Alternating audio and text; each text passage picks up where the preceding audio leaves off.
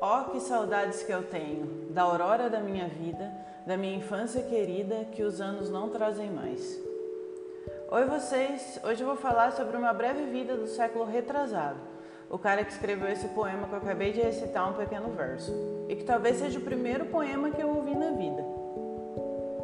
Casimiro José Marques de Abreu, Nasceu no dia 4 de janeiro de 1839 em uma fazenda na Barra de São João, que era uma cidade do interior do Rio e que hoje se chama Casimiro de Abreu.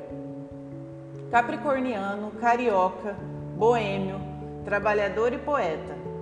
Filho de português com brasileira.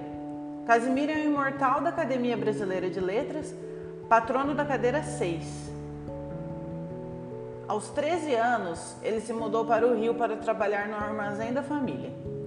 Casimiro era um cara que curtia sair, beber e parece que por esse motivo o pai dele mandou ele para estudar em Portugal. E foi nessa época que ele começou a escrever. E também que ele publicou uma pequena peça teatral chamada Camões e o Jaú. Com 18, ele volta para o Rio e continua trabalhando no armazém. Nessa época ele conhece alguns poetas, inclusive o Machado de Assis. E aos 20 ganha de presente do pai a publicação do seu primeiro livro, As Primaveras. Casimiro tinha a linguagem simples e era espontâneo e ingênuo.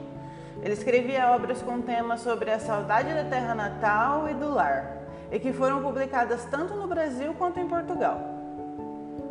Mas infelizmente o sucesso dele foi póstumo. Esse cara não morreu conhecido e nem rico.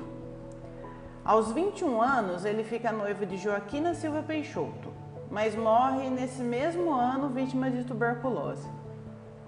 Pouco mais de duas décadas de vida, eu não achei curiosidade alguma sobre ele, porém minha família e eu escutamos inúmeras vezes o poema Meus Oito Anos, recitado por um cara chamado Nelson Marcelino de Oliveira meu avô materno, que também nasceu em uma fazenda quase 100 anos depois do Casimiro. Ariano Alfaiate, funcionário de uma grande empresa de exportação e ferroviário, filho, marido, pai e avô, e foi quem me ensinou muitos valores e quem teve grande participação e influência na minha educação.